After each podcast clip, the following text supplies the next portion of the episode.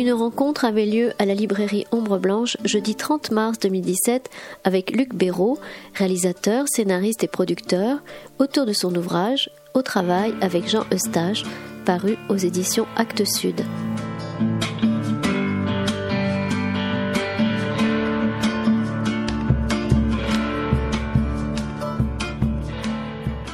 Donc vraiment doublement merci d'être avec nous. De toute façon, nous nous sommes promis avec euh, Pierre-Alexandre Niquez du Cratère euh, que on te reverrait bientôt avec ton premier long métrage, puisqu'on tu en disposes. Et puis peut-être, sait-on jamais, des films de Stache, puisque je pense que vous le savez, c'est très difficile, c'est très compliqué. Le Boris Stache bloque encore et depuis bien longtemps euh, la possibilité de de l'accès au film. qu'on peut penser que Boris règle des comptes post-mortem avec son papa qu'il est, il est dans le modèle du père, c'est-à-dire que c'est une espèce de dandy, euh, tout, mais qui n'a pas, hélas, les qualités de son papa, c'est-à-dire que il, est, il est plus Brumel que Baudelaire. Je dis du connerie parce qu'il n'est pas du tout élégant, mais le, le, enfin, il est plus superficiel que.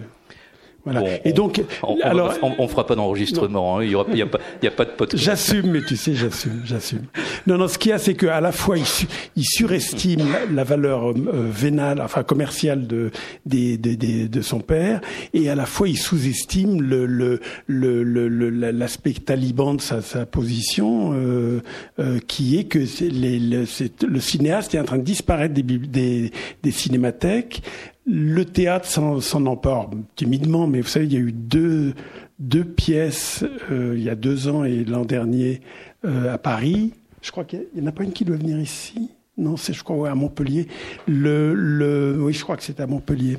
Et non, à Narbonne, euh, qui sont librement inspiré de la maman et la putain. Et euh, moi, je, pour en avoir parlé avec Françoise Lebrun, qui était aux premières loges, euh, elle ne les a pas vus. moi non plus, j'ai pas eu cette curiosité-là. Il vaut mieux toujours le bon Dieu que les saints, je crois. Pardon?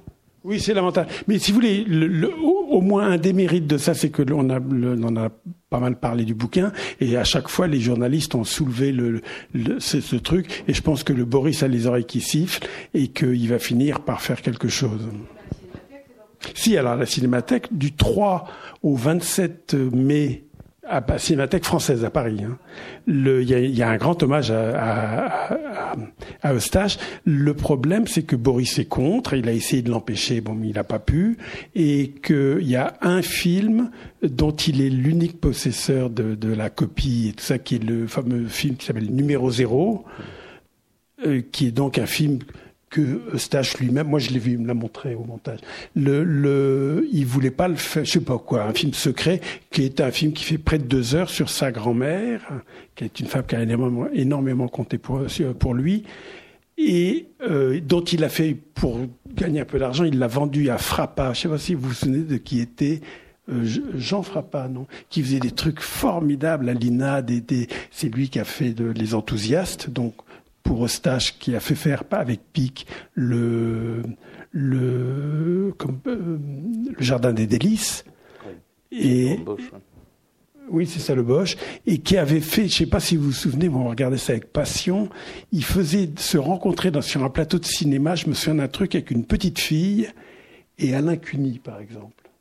Or, Alain, vous, vous souvenez de ça? C'était extraordinaire. Alain Cuny, qui était le grand claudélien, machin, et cette petite môme qui savait pas qui elle allait faire, c'était formidable. Il y en avait d'autres, un autre avec Juliette Berthaud, enfin, des, des choses comme ça qui étaient... Moi, moi personnellement, j'ai fait pour, dans la même collection, c'était un truc qui s'appelait Regards entendus.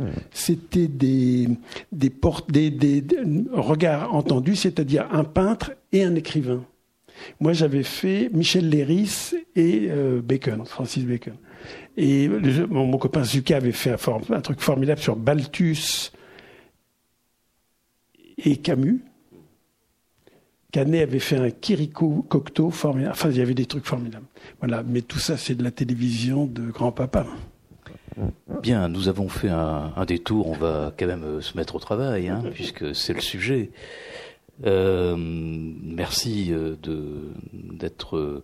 Bah, je crois que c'est la troisième fois que je t'invite, mais c'est la première fois que tu viens pour un pour un livre, puisque ah, tu es. mon premier livre. Mais c'est ton premier livre, mais c'est toujours quand même c'est beaucoup. ça a toujours été autour de autour de Jean Eustache et et puis, euh, bah, merci de, ce, de cette citation euh, euh, qui, qui, concerne d'ailleurs une de tes, un de tes séjours à, à Toulouse, puisque tu, tu, rappelles que je t'avais invité et que tu as rencontré Martinelli à Toulouse lorsqu'il est venu monter La Maman et la Putain chez Jacques Rosner au Théâtre Sorano. Voilà. Et puis, donc, ce premier contact que nous avions eu lorsque j'avais eu l'audace de d'aller voir, d'aller voir si on pouvait rencontrer Eustache et parler avec lui sur le tournage des Petites Amoureuses. Enfin, en tout cas, c'était un jour où on tournait pas. Ça me ramène à l'été 1974. Alors, on, va rentrer dans le dans le, le, vif du sujet. Donc, tout, tout à l'heure au, déjeuner, tu euh, évoquais euh, le dictionnaire Eustache très rapidement. Hein, je veux dire, ça, mais tu étais très réservé sur ce sur ce dictionnaire euh, dirigé par Antoine Debec, ce qui m'a amené à, à, parce que c'est c'est la, maman et la putain, c'est un film tellement tellement autre, tellement euh, une espèce de météore, et on se dit mais de de quoi est constitué euh, de quoi est constituée une météorite telle que telle que la maman et la putain? Eh ben d'une certaine façon, toi tu y réponds à ta manière, c'est constitué aussi d'un travail, travail quotidien.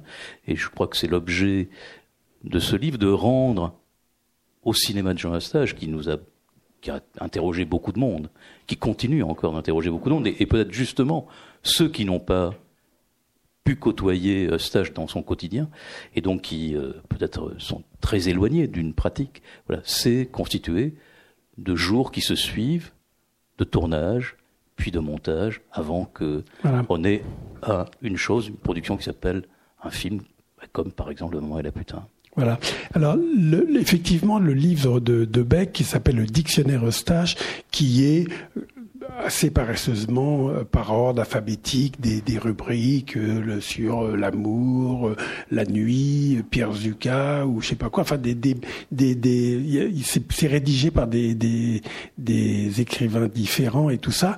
Et je, je trouve que ce livre célèbre le mythe Eustache.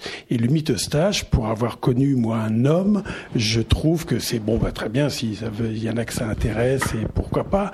Mais moi, j'ai voulu témoigner de l'homme et, du, et du travail avec cet homme. Et parce que le faire un film, c'est aussi du travail. Enfin, c'est ce que répète Godard à longueur de journée. Et, euh, et que ce travail, il a du sens et il débouche sur du sens. Alors après que d'autres s'emparent de ce sens pour faire des critiques et tout ça, je trouve par exemple le livre de Philippon beaucoup plus intéressant parce que c'est un livre de critique, hein, c'est-à-dire c'est un discours sur un discours, mais euh, qui a l'avantage de d'essayer d'éclairer d'éclairer euh, euh, d'éclairer la, création, enfin l'œuvre. Le, le, le, livre de Debec, à mon avis, il essaye d'éclairer l'homme, et je trouve que le, je trouve qu'on est dans le mythe. Voilà. Alors, donc, j'ai eu moi la chance ou le mérite d'être de, l'assistant de, de stage sur trois films alors, c'est marrant parce qu'il y, y, a une inversion à un moment donné. Ce que je parle du livre, que j'espère que vous l'avez pas encore lu, parce que sinon je me redis. Mais le, le, voilà, je, je, connais ce stage de, de, de la cinémathèque, de, du fait que j'ai un peu fréquenté les, les gens des quais du cinéma quand je suis arrivé à Paris, etc., etc. Et puis j'avais vu le Père Noël à les yeux bleus, à la semaine des cahiers, à la pagode. Je sais pas si tu étais de ces gens-là, et etc. et, euh, et donc c'était un homme que je voyais qui m'impressionnait parce que Le Père Noël et les yeux bleus était un film qui pour un jeune cinéphile était, avait une importance et tout ça.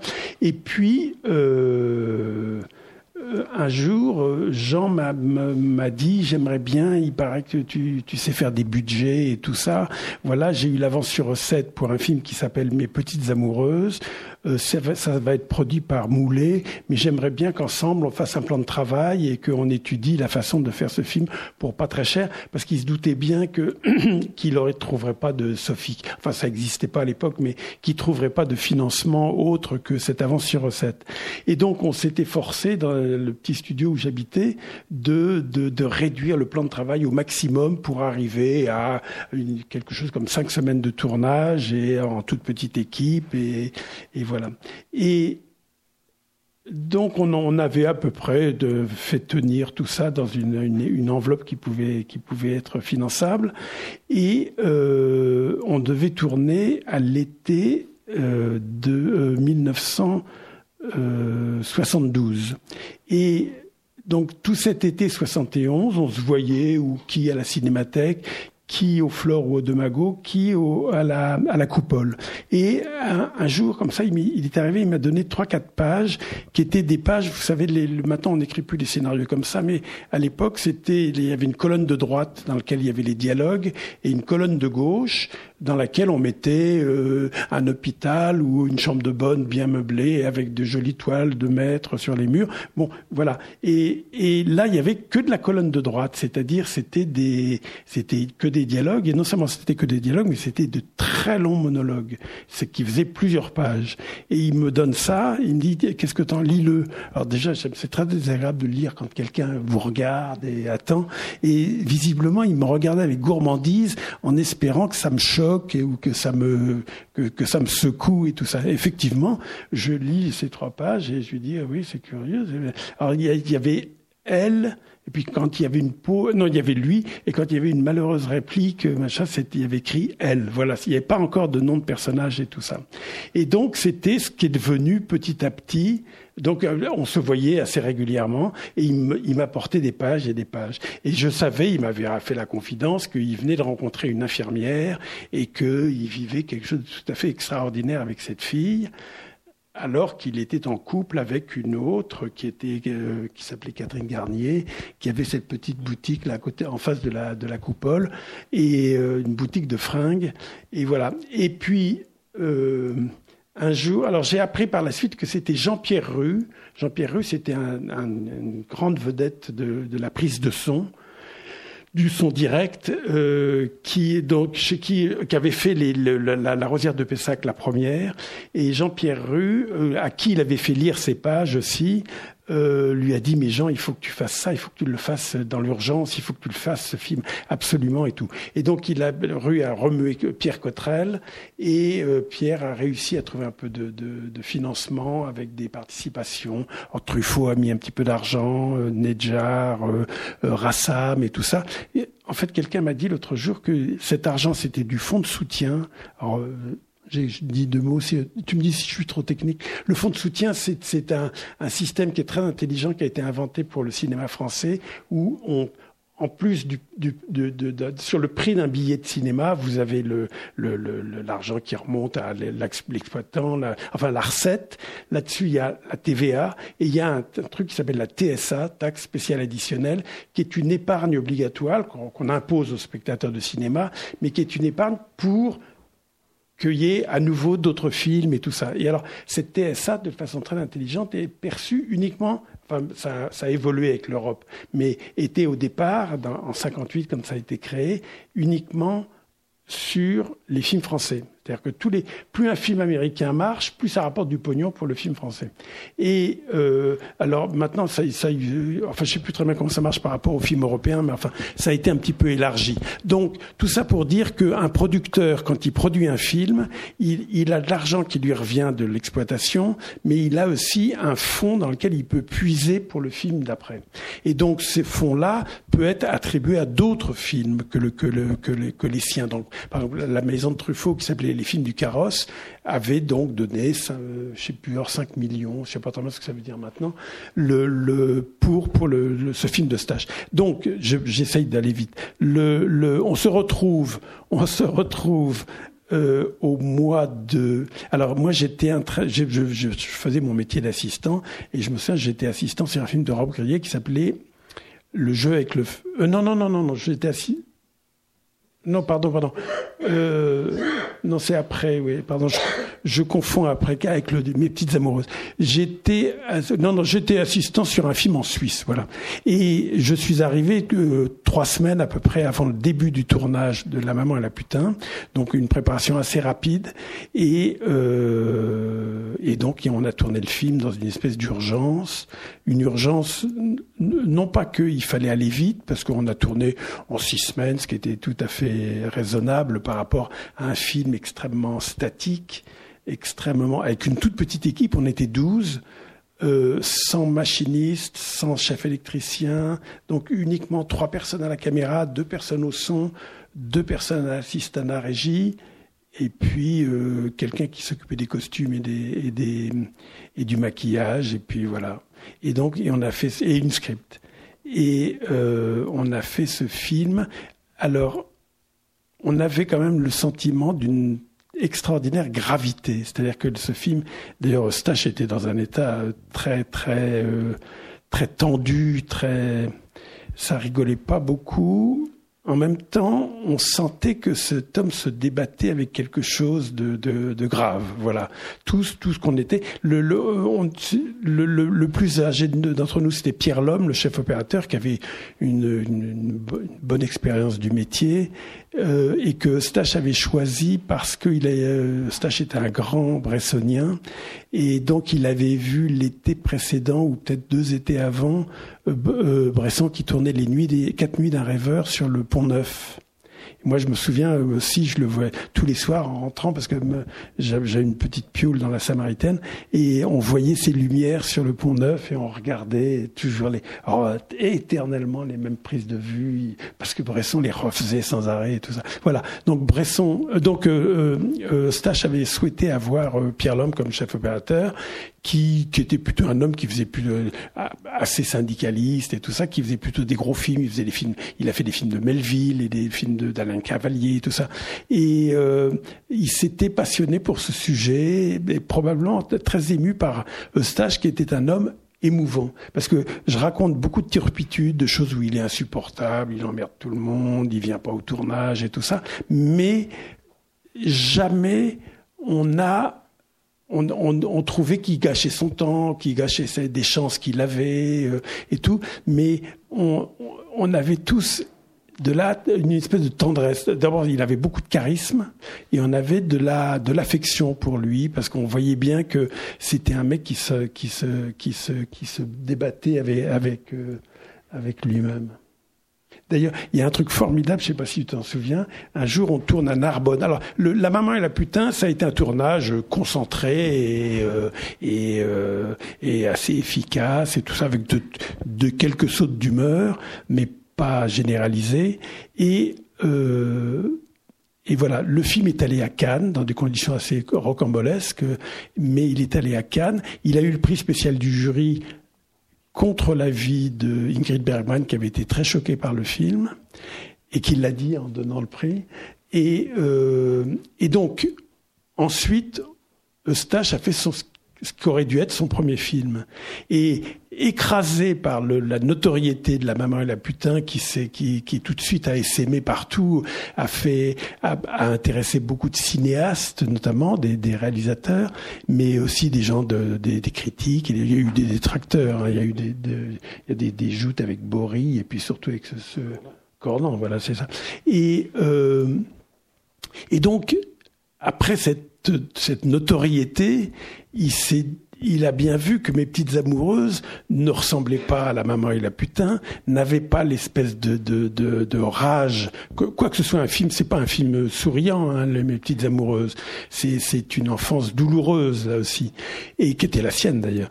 Et euh, je crois que le fait qu'on ait inversé l'ordre des, des, des, des, films lui a joué ce mauvais tour que le, le, le, les petites amoureuses ont déçu globalement.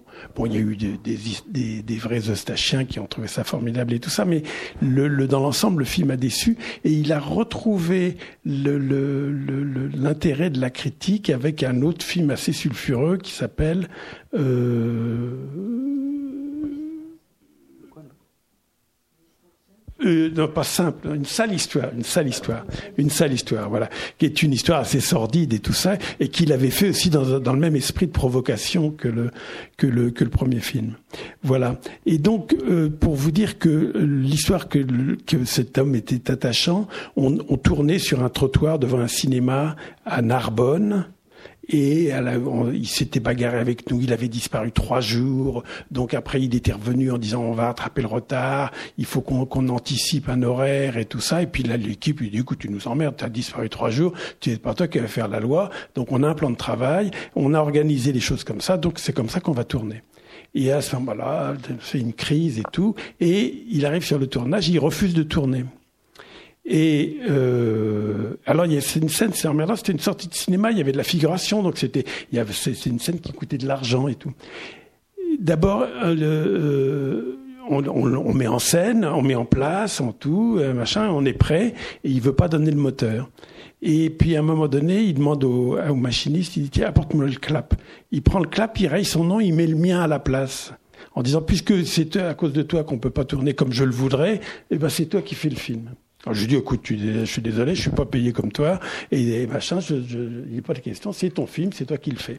Non, non, il boude, il boude. Et parmi les figurants, il y avait une femme, une assez jolie femme, qui vient vers lui et qui dit alors Monsieur Eustache, il faut tourner là, on vous attend. Regardez, vous avez toute une équipe qui vous aime et tout ça. Et puis finalement, elle l'a tellement baratiné qu'il il a, il a, il a accepté de dire moteur et tout. Ça. On avait mis en place le, tout était réglé. Hein, le, le c'est l'assistant, c'est quelquefois quelqu'un qui peut prendre un peu des initiatives. Mais moi, j'avais, je refusais de donner le moteur à sa place. J'ai jamais voulu donner le moteur à sa place. C'est long, Donc, hein, mes réponses sont un peu longues. Non, je, on va revenir sur le travail, parce que, mais enfin, on va revenir sur le travail. À la fois, on va pas non plus, euh, tu vas pas réciter ton livre, et nous laisserons, euh, nous le laisserons à la lecture de, de nos auditeurs. Euh, je, je, peut-être pour les deux films, il y a une chose qui est, qui est, qui est surprenante, enfin surprenante, oui, qui pourrait paraître surprenante de, de euh, quand on repense au, à la, notamment à la maman et la putain, euh, c'est le l'absence totale d'improvisation. C'est-à-dire qu'il y a un poids du scénario extrêmement fort, et tu précises bien qu'il n'est pas question d'ailleurs de, de, de, de, laisser des bribes du scénario de côté. Et c'est un temps, ce, ce, début des années 70, c'est un temps où il y a, euh, où, le, cinéma français se, se cherche. Je pense à deux personnages très singuliers du cinéma français avec lesquels d'ailleurs tu as travaillé, euh, c'est Jacques Rivette et Jean Eustache. Il y en a un qui euh, et Duras aussi, Duras. Qui est dans des films improbables. Il y en a un qui est dans l'improvisation, peut-être Duras aussi, ça je. Non, mais, non. mais pour Eustache, en tout cas, très clairement, lui, il n'est quasiment que dans l'improvisation, y compris euh, en termes de production. Et, et, puis il y a Eustache qui, lui, au contraire, est dans un dans un espèce de presque de tyrannie du scénario.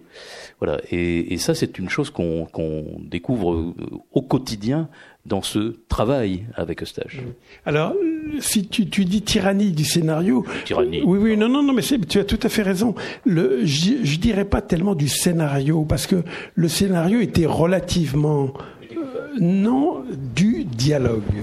Le, le le, le, quand on parle scénario, on imagine Polanski, des malices de récit, ou Hitchcock, ou des, malices de récit. Là, on est dans, dans, du, dans du brut. C'est pour ça que je te citais aussi euh, euh, Duras, Duras qui était aussi dans du brut, c'est-à-dire le cinéma minimaliste. Il y a une phrase formidable qu'avait dit Eustache, qui avait, il avait dit ça dans une interview. Il avait dit euh, je, je, je voudrais en revenir au cinéma de, des frères Lumière et en cela, je suis révolutionnaire. Et c'était prophétique. Hein. Surtout, je ne sais pas si vous avez vu le film que Frémaux a fait de montage et tout ça. On est, on est ébloui par ce film, tellement c'est il y a, y a, un charme fou, il y a une, une intelligence de, de, du cinéma, de ce que va devenir le cinéma. C'est extraordinaire, je trouve.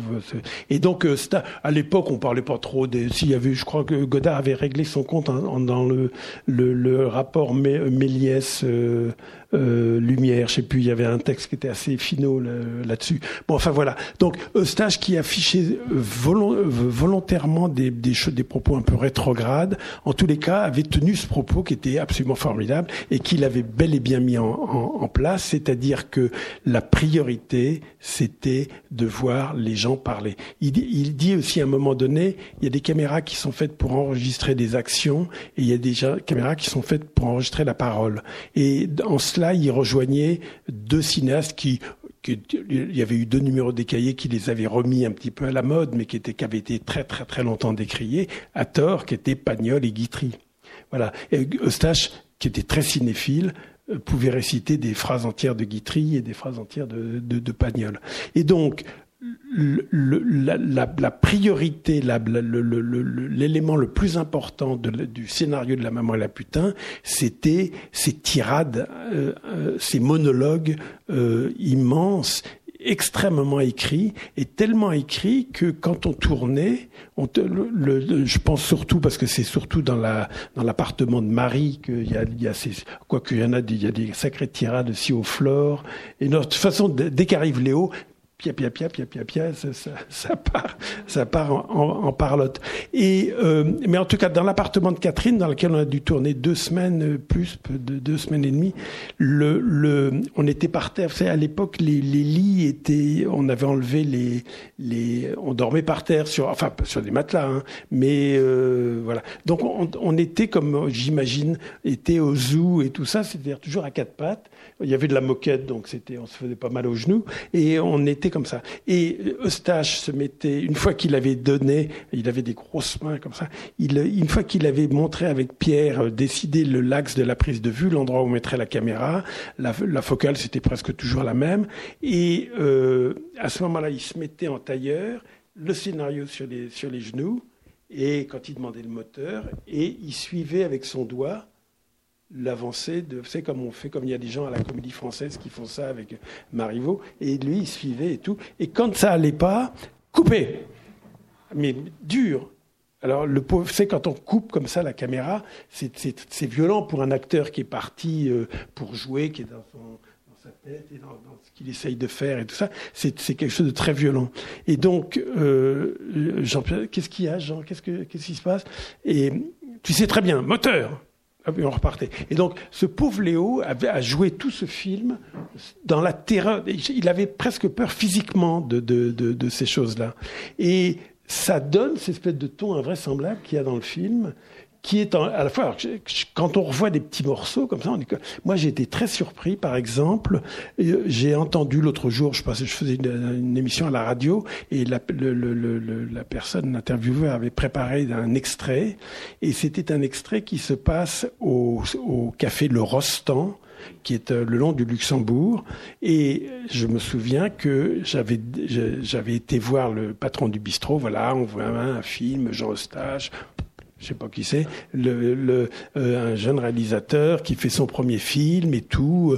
Euh, on n'a pas d'argent. Enfin voilà, le mec pour un peu il me redonnait de l'argent. Et le, le, le on, on, on, convient qu'on tournera de 9h à midi, mais qu'à midi on aura tous disparu parce qu'il y a la mise en place pour le, préparer le déjeuner, etc., etc. Et ce jour-là, à 9 h on était tous là, le maquillage, enfin, les gens n'étaient pas très maquillés, mais enfin, ils étaient prêts à tourner. On, avec Pierre Lhomme, on avait dit, on s'était mis en place et tout, et pas de stage. 9h30, 10h, 10h30, 11h, 11h30, je sais plus très bien à quelle heure, il a dû arriver vers midi moins le quart, alors qu'il fallait qu'on débarrasse à midi. C'était une scène entre Léo, une scène extrêmement grave où Léo fait le procès de la femme qui l'a quitté en la regardant droit dans les yeux. C'est joué par Isabelle Wengarten, qui en fait, dans la vérité, dans la vraie vie, faisait le rôle de Françoise Lebrun. Le, Françoise Lebrun faisant le rôle de euh, Marouchka Datuzewski. Enfin, tout était décalé comme ça, le, le, le, truc. Et donc cette scène, scène extrêmement importante, admirablement écrite et tout ça, c'est tourné, à mon avis, en 20 minutes, parce qu'il fallait qu'on foute le camp, etc. Donc pas de répétition et tout. Et là, la scène est géniale, hein, géniale. Et ça m'a surpris parce que quelquefois, Léo, on est un peu gêné, on trouve qu'il... Moi, j'écris dans le bouquin, alors je sais pas, j'ai demandé à Le Perron de me dire, parce que j'ai retrouvé Léo... Euh, euh, à la, à la Cinémathèque il n'y a pas très longtemps, et je l'avais jamais revu depuis. Et je lui ai dit, je t'enverrai mon livre.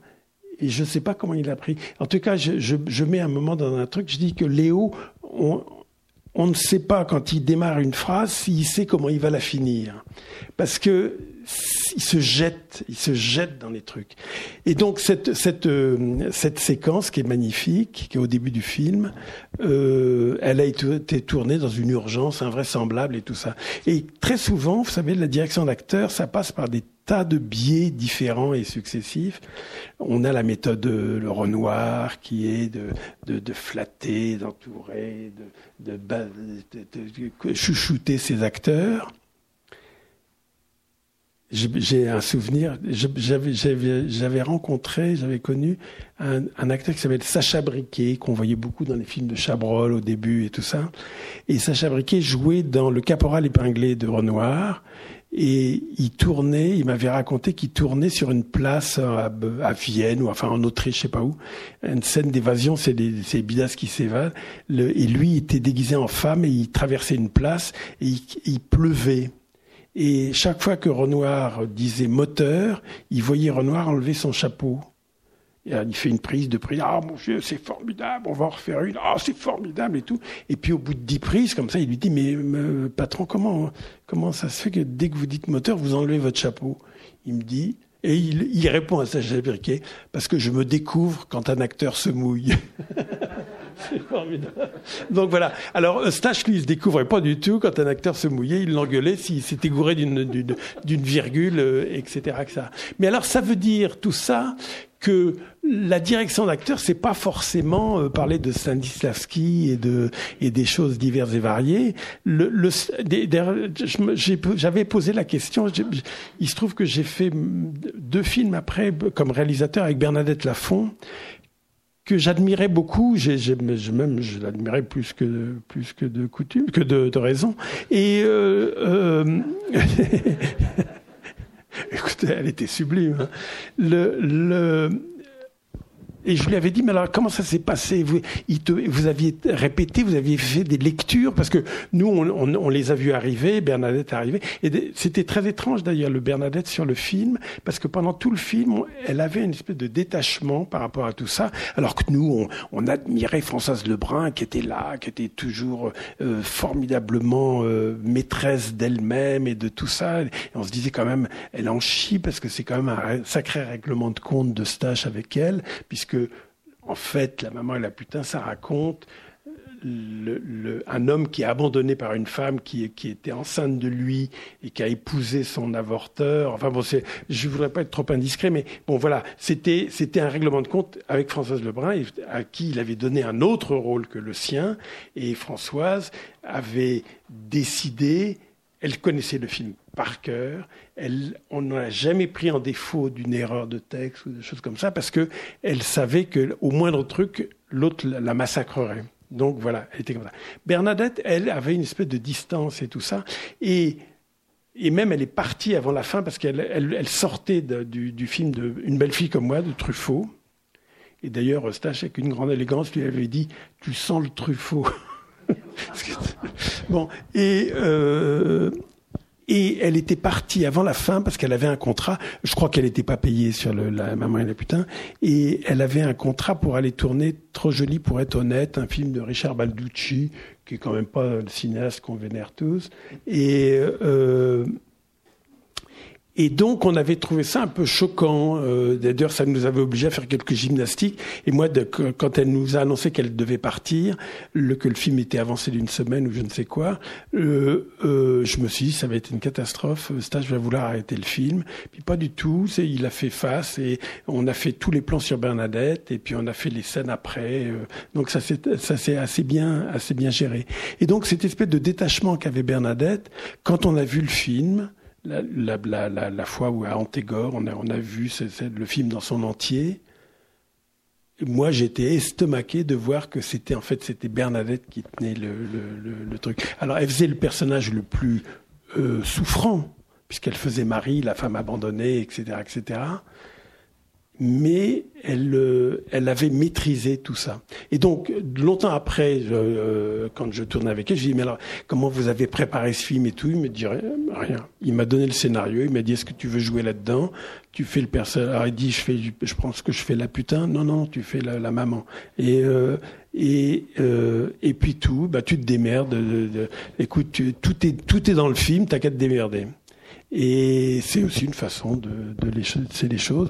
Euh, les gens qui montent Shakespeare aujourd'hui, il n'est pas là pour leur dire comment il faut faire et ainsi de suite. Donc, euh, la direction d'acteur de Jean Stache, c'était de répondre à la, violence de sa présence, enfin à sa présence, on va dire, qui pouvait être charmante ou violente. On va continuer un, peu de promenade et euh, comme tu m'as un peu tu m'as un peu squeezé la question sur Lumière, je vais quand même donner la citation complète parce que c'était le c'était ma troisième euh, voilà je, parce que je trouve ça vraiment formidable quand il dit le le but que j'ai essayé d'atteindre depuis mon premier film c'est de revenir à Lumière. J'ai toujours été contre les techniques nouvelles, je suis peut-être réactionnaire, voilà, je suis peut-être réactionnaire, mais je crois être en cela révolutionnaire. c'est quand même. voilà. Mais je crois en être en cela révolutionnaire. C'est formidable ce, ce goût de. Et toutes les les zinzins, les les les, les Luma, les les Steadicam et tout ça, euh, ça n'a rien apporté de vraiment euh, neuf. Et je trouve que beaucoup de de de, de cinéastes actuels, modernes ou pas, euh, pensent qu'ils font du meilleur cinéma parce qu'ils font des mouvements compliqués. Et je, je pense que le, le, quand on voit le, film de Frémaux, enfin les, montages lumière, on se dit mais la caméra est fixe parce que ou alors elle est sur un bateau donc ça fait un travelling. Mais mais mais simplement elle est au bon endroit. Hein, c'est Walsh et à la bonne distance. et à la bonne distance. Alors on va je, je, je, voulais justement rebondir sur ces sur ces lumières parce qu'il y a dans les films des des lumières le temps et la vie des autres, comme chez Eustache, il y a dans le, cochon ou la rosière de Pessac, il y a le temps et la vie des autres, et puis il y a aussi le temps des proches, les films familiaux, puisque effectivement, Frémaux nous a permis de, voir ou de revoir, pour ceux qui eu déjà la chance de, pouvoir en, visionner quelques-uns. Donc on a le temps de la famille, hein, de la famille des, des frères Lumière.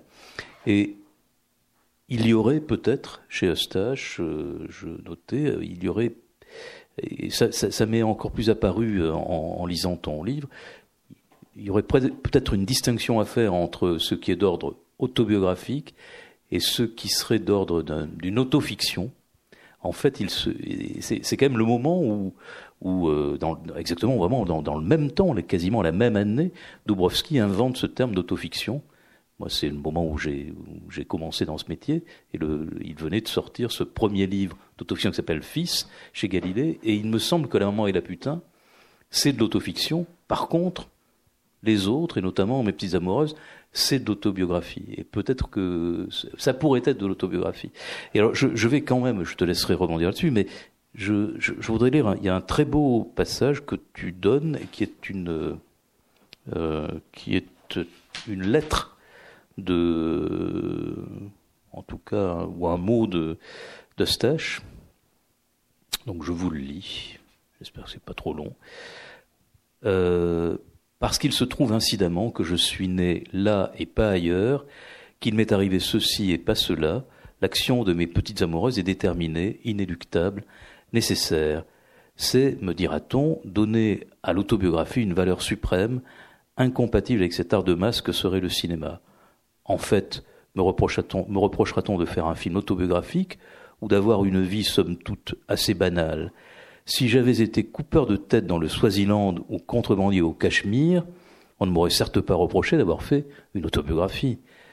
Certains disent que l'art commence là où l'on quitte sa vie personnelle pour imaginer quelque chose d'autre. Mais c'est ce que font la plupart des gens au cinéma depuis cinquante ans. C'est usé. Et la seule façon de trouver quelque chose de neuf, c'est de puiser dans ce qui vous est proche, un domaine peu défriché ou à peine. Et t'as vu, c'est construit de la même façon que ce qu'il dit sur Lumière, c'est-à-dire que il dit, il y en a qui font ça, mais moi je veux revenir à, l'origine au truc. Alors petite anecdote. Et, je dirais juste, j'ajoute que à la fin de ton livre, il y a une citation de Proust formidable justement sur sur le miroir et qui qui vient encore plus valider cela. La citation de Proust, c'est Jean qui l'a sorti. Hein, non, ce, que, ce qui est amusant dans ce que tu viens de lire, c'est que c'est la déclaration d'intention. Vous savez, quand on présente un, un, un, dossier pour trouver du financement ou pour avoir l'avance sur recette, on vous demande une déclaration. Ah, Monsieur Béraud, on n'a pas vu votre déclaration. Le, donc on pense aussi à la chanson et la déclaration. Et donc la déclaration, c'est la déclaration d'intention. C'est un texte qui est absolument aussi chiant à écrire qu'à lire, mais ça fait partie des paplards qu'il faut donner et tout. Et donc euh, ce sacré Eustache paresseux ou euh, voulant pas s'emmerder, a fait écrire cette déclaration par Luc Moulet. Alors j'ai appelé Moulet, je lui ai dit, euh, disons, euh, machin m'a dit, oui, oui, c'est moi qui l'ai écrit, mais je veux pas que tu le dises. Parce que, mais c'est donc une, c'est donc un faux, c'est donc un faux. Mais cela dit, Moulet étant très proche de Stache et, et machin, euh, et c'est exactement l'esprit de Stache, absolument. Donc, autobiographie, autofiction, tu as une réaction par rapport à ça, ça me... Écoute, alors, ce que, le, les mauvaises langues ont dit que le, euh, il y avait un, un magnétophone sous les, le lit où se passaient euh, toutes ces turpitudes. Le, je pense que c'est faux. Je pense que c'est faux. Mais ce qui est sûr, c'est que Jean euh, a éprouvé le désir de tout de suite transcrire les situations qu'il avait vécues la veille ou l'avant-veille ou je, ne sais quoi. Et en plus, ce qu'il faut savoir, c'est que c'était euh, Catherine Garnier qui l'est tapé à la machine. Catherine Garnier qui a été la, grande perdante de cette histoire, puisque quand elle a vu le film fini, donc non seulement elle était elle s'était occupée des costumes et de surveiller un petit peu. Enfin, c'était pas vraiment maquillée, mais enfin, elle était là quand même pour le, le, le, le, moment où les actrices se préparaient. Elle a donc suivi tout le film, sauf un jour où elle s'est fait virer, mais bon, elle est revenue et ainsi de suite. Et euh, quand elle a vu le film terminé, c'était, je crois, un vendredi, et nous, le lundi matin, on a appris qu'elle s'était suicidée en disant le film est sublime, ne changez rien.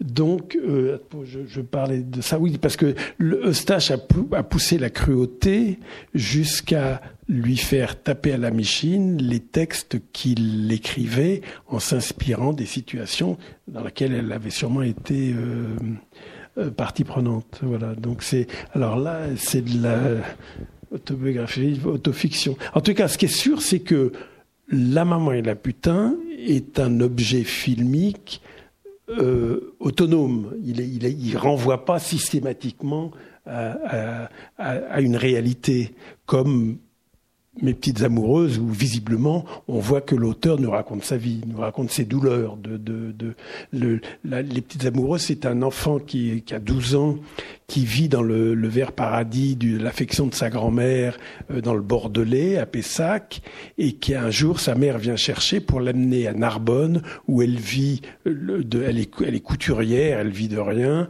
elle vit avec un ouvrier agricole, et elle, le, ce, ce petit garçon qui aime les études, qui est un garçon qui est assez brillant et tout ça, se retrouve foutu au travail chez le, le, le, le frère du compagnon de sa mère, qui fait, qui est réparateur de bicyclettes, voilà. Et donc, ça, c'est la vie de stage. Et alors, il y a un truc qui est assez particulier entre autofiction et et euh, autobiographie, c'est que quand on faisait des repérages pour Jean Eustache, bon, des repérages, c'est un, truc qui, qui, qui qui est relativement technique, c'est-à-dire que on, on, en lisant le scénario, on voit qu'il y a une chambre de bonne, euh, l'infirmière habite une chambre d'infirmière dans un couloir d'infirmière, et, et, voilà, on dit bon ben on va essayer de trouver le décor naturel, on va essayer. Alors on se renseigne, on appelle des copains, on, on cherche et tout ça.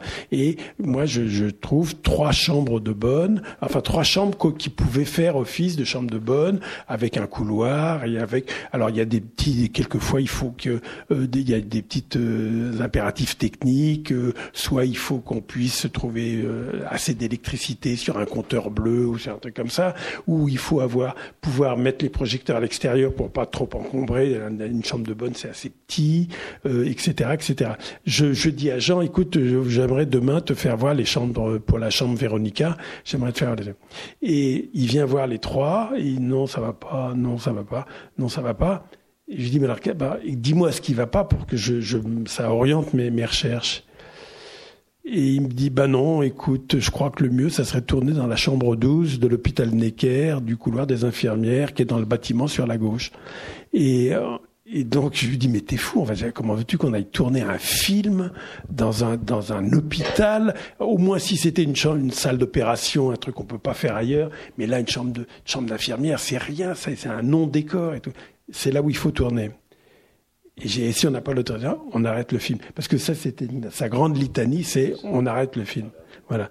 Et euh, donc on est, on s'est, on a, bon, on a fini par avoir et on a eu l'autorisation. Et je crois qu'on y a tourné gratuitement. Mais donc on a tourné dans le vrai lieu. Et plus tard, sur les petites amoureuses, il y avait un décor qui était très important. C'était vers la fin, au moment où le garçon euh, Daniel parvient enfin à embrasser une fille. Donc on avait fait avec mes camarades assistants, parce qu'on était toute une, une pléiade d'assistants. Autant on était, c'est dit, on était une petite équipe aussi sur le, mes petites amoureuses, mais il avait avait voulu s'entourer de, de, de, de, plein d'assistants. Heureusement, on s'entendait très bien ensemble. Et puis, vu ce qu'on a vécu, c'était, on, on, a, on, est, on, avait besoin de soutien moral. Et euh, euh, on cherche un endroit pour tourner. C'était un champ.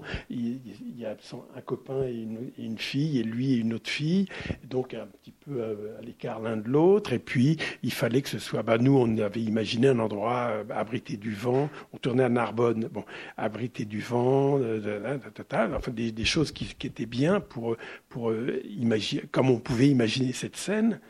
Et euh, chaque fois, il nous dit non, ça va pas, non, ça va pas, non, ça va pas. Et puis, il nous dit bon, bah, demain, euh, départ à 10 heures, c'était pendant la préparation, je vous ferai voir l'endroit où on va tourner. Et on arrive à un endroit, et ça, je dis, oh, mais alors ils m'ont changé mon décor. Et c'était, pensez bien, il s'était passé 30 ans entre les, les, le, paysan, il avait labouré son champ, il avait, il y avait, il y avait une haie parce qu'il se souvenait qu'ils avaient traversé une haie pour semer les autres garçons. Il n'y avait plus de haie, il n'y avait plus rien, etc. Eh ben, on a quand même tourné là, c'est-à-dire on était en plein vent, c'était des très mauvaises conditions de, travail pour faire de la belle image et des machins. Les, les, la, la, la haie, on a été, on a coupé des branches d'arbres pour leur reconstituer la haie. Et enfin, voilà.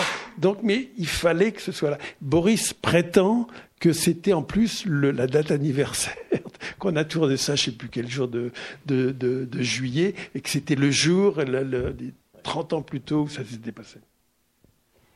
Alors, comme tu deviens spécialiste, me couper les effets. Donc, bon, on arrête. C'était la question suivante. C'était bon, on arrête le film. Bon, on, bon, on arrête le.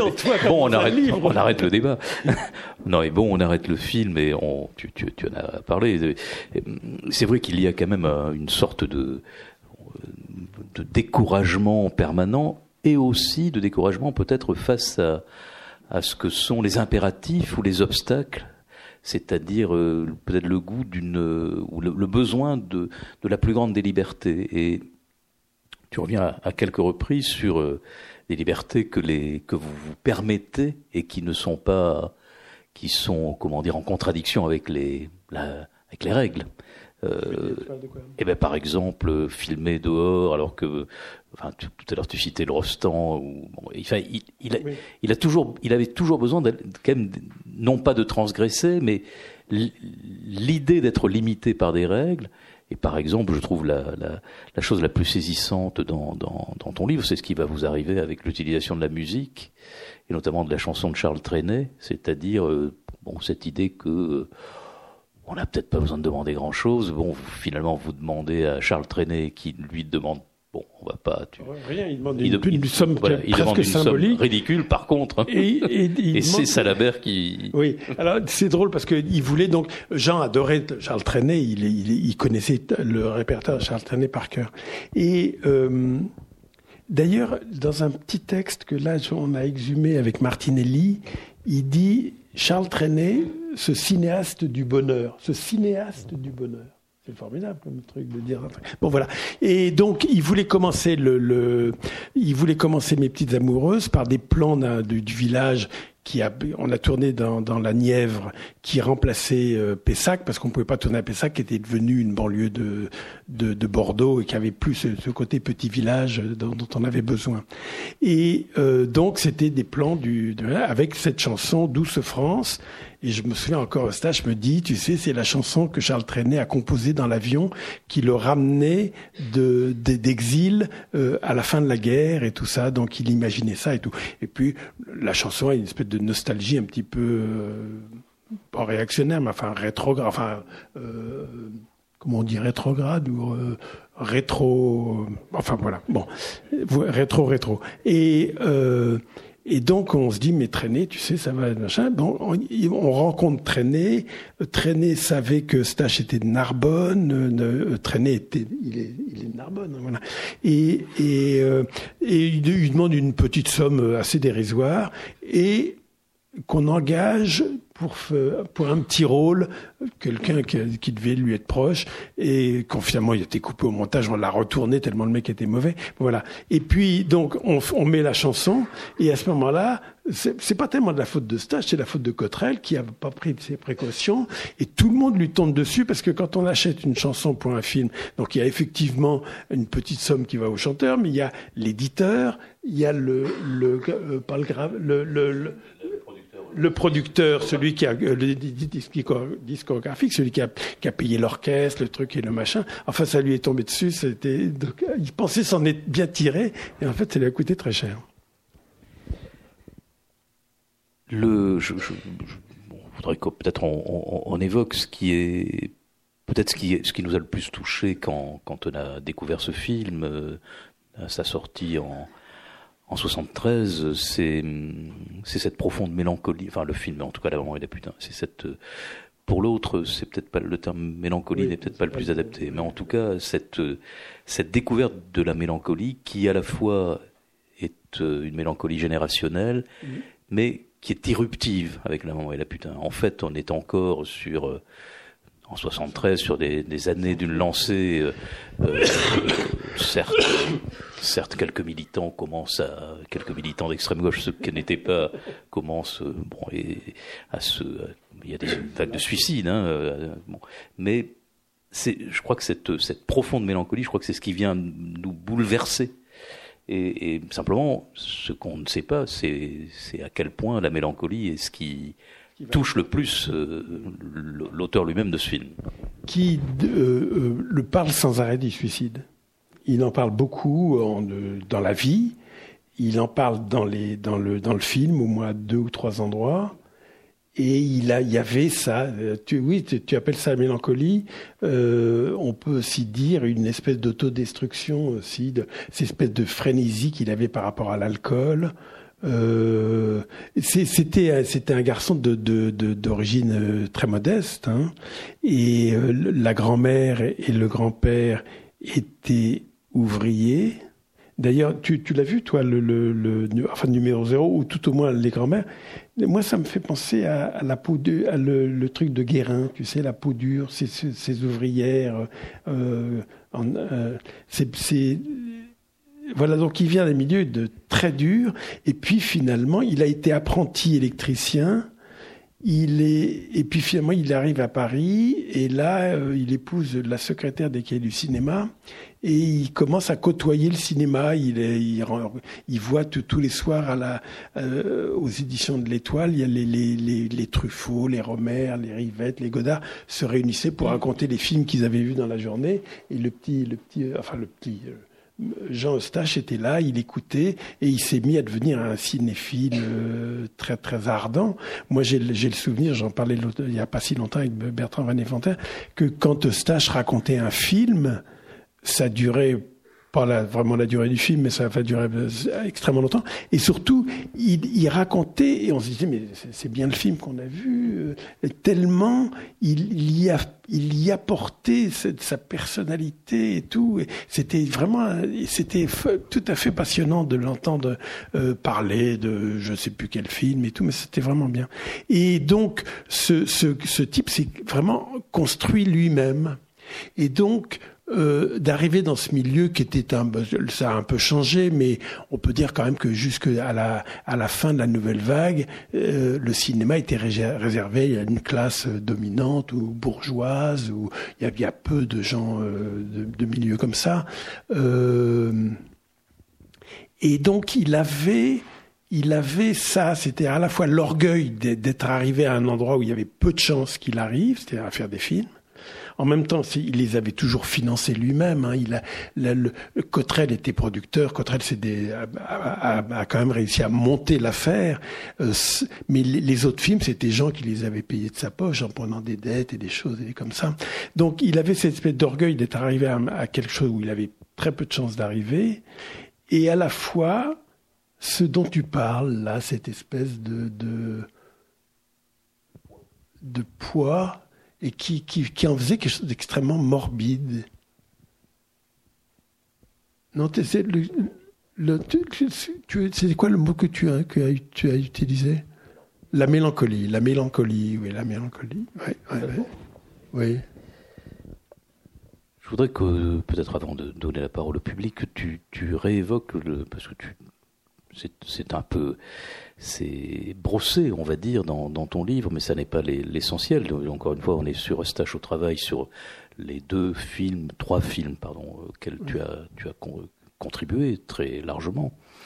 Euh, mais c'est l'accueil des des deux films et il y a une chose qui est qui est peut-être euh, peu su ou connue, c'est l'accueil aux États-Unis euh, et cette, cet engouement tout à fait particulier pour, euh, alors certes, évidemment, les, les cinéastes, on, sait combien les cinéastes américains ont regardé, notamment les films de la Nouvelle Vague, mais c'est marrant, je, je, n'imaginais pas qu'il pouvait coller, à, que le public américain pouvait coller à ce point-là à cette proposition, alors même qu'en France, et on, tu pourrais aussi dire quelques mots de, de cet accueil, puisque ça à un moment donné valu même que la, la critique euh, partent de la première, de, de enfin de l'avant-première de, de, de, de, mes petites amoureuses. Euh, enfin, et ce, et ce et ce mot de Cornan fascisant qui est quand même euh, indisposant.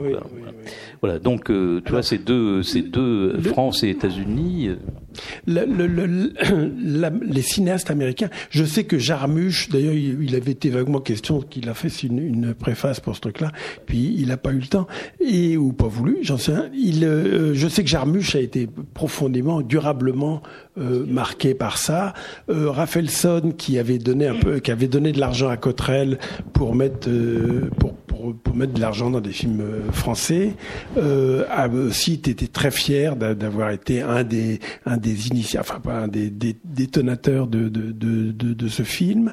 Et alors je j'ai jamais entendu Scorsese, ni Coppola, ni ni Spielberg, mais je sais. Raphaelson a fait un des films les plus mélancoliques du cinéma américain. Hein. tu parles de. de facile, c'est un. c'est un film très mélancolique. Sublime, mais c'est une pièce, hein, je crois. J'ai vu que ça se donnait au théâtre, je crois. Comment? Cinq pièces, Five Easy Pieces qui est un film merveilleux. Mais tu sais, sur la mélancolie, il y en a un aussi, c'est les, King of Marvin Gradin. Voilà. Donc, euh, euh, en tous les cas, il y, a, il y, a, eu tout un truc souterrain comme ça.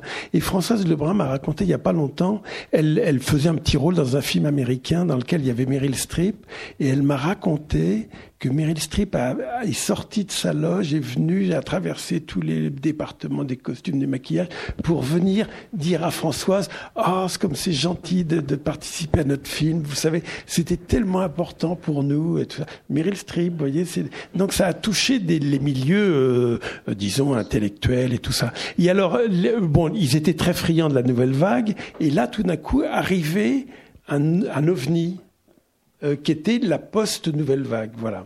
Et puis je crois que ça s'est fermé après ça. ça s'est fermé. Alors l'histoire là, en France, euh, il y a eu tout de suite des réactions. Alors, ce qui est très curieux, c'est que les, les, cahiers du cinéma étaient partis dans les périodes Mao et machin. Pas un mot, pas un mot sur le truc.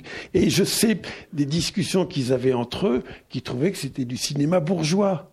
Donc, alors maintenant, ils ramènent leurs fraises et tout ça, mais bon, c'était quand même, c'est un petit peu euh, Gide qui rate euh, Proust, etc., etc. Bon, euh, le film a quand même des grands défenseurs et il a aussi des. Alors, j'ai regardé des archives sur l'INA et tout ça. Euh, Eustache qui est quand même écorché, il est un peu mesquin. Alors Bory avait aimé, qui avait globalement aimé le film, quand même lui reprochait d'être un peu antiféministe, etc., etc., et que Léo euh, jouait de façon un peu bizarre et tout. Et il y a, y a, une archive à l'INA qui se passe à Cannes où il y a, y, y a Bory et il y a Gilles Jacob. Alors il dit à Bory, euh, oui monsieur Bory, vous n'aimez pas ce film, alors je sais plus très bien quels arguments, mais c'est très mesquin ce qu'il lui dit. Et quant à Gilles Jacob, on sait bien que vous avez jamais rien compris au cinéma. voilà. Mais il y a eu des, il y a eu, vous soutenez, vous êtes de. Euh, et alors, parmi les critiques, il y a eu dans c'était euh, Image et Son, c'est ça? Oui, Image et Son. Ce type qui s'appelle André. La revue du cinéma. Oui, voilà. André Cornon. Euh, qui a écrit un truc en disant tout le monde dit sur ce film. Moi, je le trouve réactionnaire, misogyne, euh, et il y a le mot fasciste à un moment donné. Et, ça, Eustache, ça l'a blessé, mais euh, furieusement. Et en, en, réaction à toutes ces différentes critiques et tout ça, quand euh, euh, on a commencé à faire Mes Petites Amoureuses, il a changé les noms des personnages et tous les petits mômes de la bande des Quatre Fontaines qui, qui, entourent le jeune Daniel, il leur a filé des noms de, de des critiques qu'il n'avait pas aimés. Donc il y a Corneau, il y a, euh, Cournot, Cournot, oui, oui, Cournot. Cournot, Cournant, c'est ça. Oui, ah oui, ah, mais c'est peut-être pour ça. Non, non, mais je crois que Cournot avait dit, était pas très machin. Il y a, il y a, euh, il y avait Ville et Longa. Et alors, euh, je, parce que José Luis Villalonga avait écrit des conneries en disant que ce film était vulgaire, enfin bon, des trucs comme ça. Et, euh, il avait fait exprès que Ville ou Longa, non, je crois que c'est Longa qui, qui, qui, à qui euh, le pauvre môme qui jouait, on lui avait foutu, on avait doublé son talon pour qu'il boite. Et, et, le type était maghrébin et tout ça, donc alors Claude était un grand d'Espagne, etc., etc., Bon, voilà des choses un petit peu, un peu, un peu mesquines. Mais alors, ça, tout ça, ça, ça, va très bien. Et arrive le, la fin du montage et il y a une projection, toujours dans cette même salle de Antégore où il y avait eu ce de, euh, cette première vision de la maman et la putain. Et euh, on était là, le, le, certains des techniciens, puis il y avait, il y avait des amis de stage et il y avait euh, un peu de, de critiques qui étaient très, très, très désireux de, de, de, de voir ce que, ce que ce nouveau film de stage. Et la projection commence pas, ça commence pas, ça traîne, ça traîne. Et au bout de trois quarts d'heure, on voit arriver l'attaché de presse qui dit "Écoutez, euh, c'est une projection euh, privée pour les amis de Monsieur Eustache et machin. Et euh, la projection ne commencera que quand Monsieur Corman, Cornan sortira de la salle." Oh, le cornan, machin, un peu ébranlé, alors qu'il avait défendu, il avait beaucoup aimé le Père Noël, les yeux bleus, des trucs comme ça. Bon, donc le cornan en question, euh, Livy, on voit un mec se lever et qui et qui s'en va, et à ce moment-là, Boris dit, allez, on y va. Et le, le, le fameux corporatisme de nos amis critiques, euh, journalistes en général, euh, joue et tous les critiques se barrent. Et, euh, et donc on voit le film, et ils avaient décidé qu'ils ne, ne publieraient leur, euh, leur critique que la semaine d'après. Au lieu de la publier le jour de la, sortie, le mercredi, ils ont, envoyé ça. Et des films comme ça, c'est des films quand même relativement fragiles. Et donc, la première semaine, ben, les gens savaient pas que le film était sorti, ou euh, il fallait vraiment euh, dépouiller Periscope et tout ça. Et donc, le, les espèces de en voulant s'attaquer, en voulant régler des comptes. Voilà, c'est ça le truc. Et je me souviens, il dans un très très mauvais film de Truffaut qui s'appelle L'amour en fuite. Il y a euh, euh, Marie-France Pizier qui dit à, à Léo, il lui dit Antoine, on n'écrit pas pour régler des comptes. Et je pense que ce sergent euh, écorché vif a eu un peu tendance à, à, réagir comme ça. Mais ce, ce fascisant était peut-être aussi une réaction à, à ce qui était euh, le contenu un peu anti-68, quoi, le, la séquence du, du café euh, au boulevard Saint-Michel euh, Sartre, le roi des rats, Sartre, le, le roi des rats. oui, qui, qui est, toujours avec son verre de vin à la main, debout sur, sur son tonneau. À vous.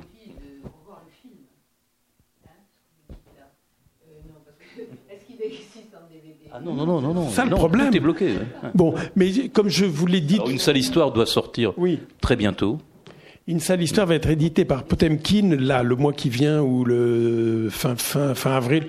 La maman et la Alors, bon, je, on a tout, on a quand même un peu l'impression que Boris se rend compte qu'il est dans, un, dans une impasse, que même, ça peut même le, financièrement le dépanner, et qu'il peut pas continuer à garder. Surtout que les films, quand on, on ne les restaure pas, se dégradent. Alors, euh, il y, a, y, a, y, a, un gros problème de ce côté-là. Alors, je sais que pendant longtemps, euh, euh, il, il, voulait que ça, qu'on édite tous les films, ce qui, ce qui, est, ce qui peut être compréhensible, faire un coffret. Je sais que Agnès B était prête à le, à le faire avec Potemkin, et euh, voilà, on essaye de réamorcer la pompe du côté euh, Boris, voilà. Et je, j'ai, on a quand même euh, peut-être un peu de façon optimiste, mais l'espoir qu'on va y arriver parce que sa, sa, sa position n'est pas tenable. Oui, c'est frustrant. La dernière est de 2013. Alors, il, est passé, il est passé en 2013. Le, le euh, Arte, pardon, avait donc droit à deux passages. Un qu'ils avaient fait à l'époque de la rétrospective à Pompidou. 2002, non 2000, 2000. Et l'autre, donc voilà, et à la mort de Bernadette, ils ont passé le film. Et donc on a tous fait des, on a tous fait des copies, mais c'est pas. Euh, ce qu'il faut, c'est que ce soit disponible pour les, pour toute la jeune génération qui connaît pas ce truc mais qui est intrigué. Hein. Moi, je, je, je suis là, j'étais à Montpellier et tout. Il y avait toute une classe d'étudiants euh, qui, qui, alors il y en avait quelques-uns qui l'avaient vu, mais d'autres qui, avaient la curiosité de ce, cinéaste. En plus, auréolé de, ce, de, de son suicide tragique et tout, ça, ça, ça, ça met. Oui, monsieur.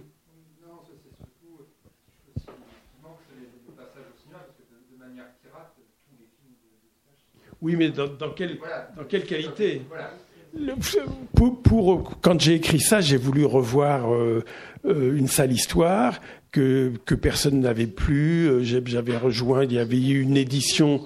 Comment? Ah oui, mais il y a longtemps. Oui, oui. Il y a une douzaine d'années. Voilà. Donc je voulais le revoir et j'ai tapé une sale histoire, toc, je l'ai eu tout de suite, mais alors d'une qualité irregardable. Oui.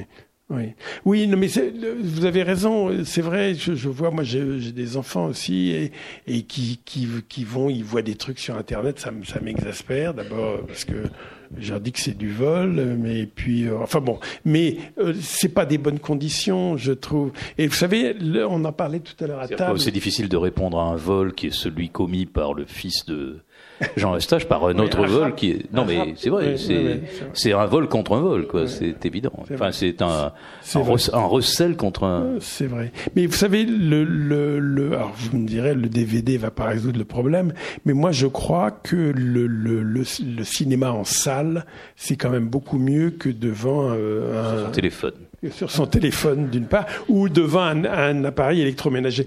Le, le, et notamment un film de 3h40.